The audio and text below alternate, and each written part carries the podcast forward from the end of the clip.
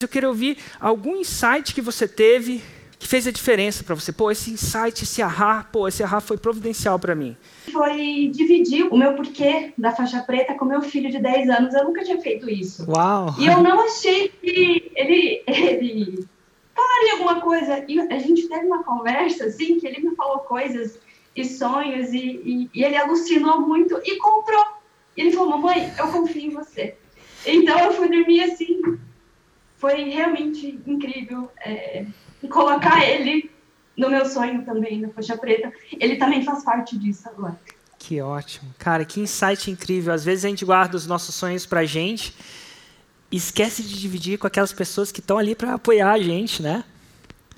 E ó, um apoio de, uma, de um filho, de uma esposa, do marido, de um pai, de uma mãe. Às vezes eles não apoiam porque eles nem entendem. Porque a gente nunca parou um tempo para pensar, deixa eu te falar uma coisa, senta aqui comigo. Eu tenho um sonho. E eu vou lutar por esse sonho. Esse sonho não vai ser fácil. Meu filho tem nove. E é impressionante como ele entende, assim, que a gente sub, superestima o que um, uma criança entende, né? Mas é, é uma força Exato. emocional e eu vejo lágrimas nos seus olhos porque eu, que eu vejo quanto essa emoção vai te levar mais à frente quando as desculpinhas vierem.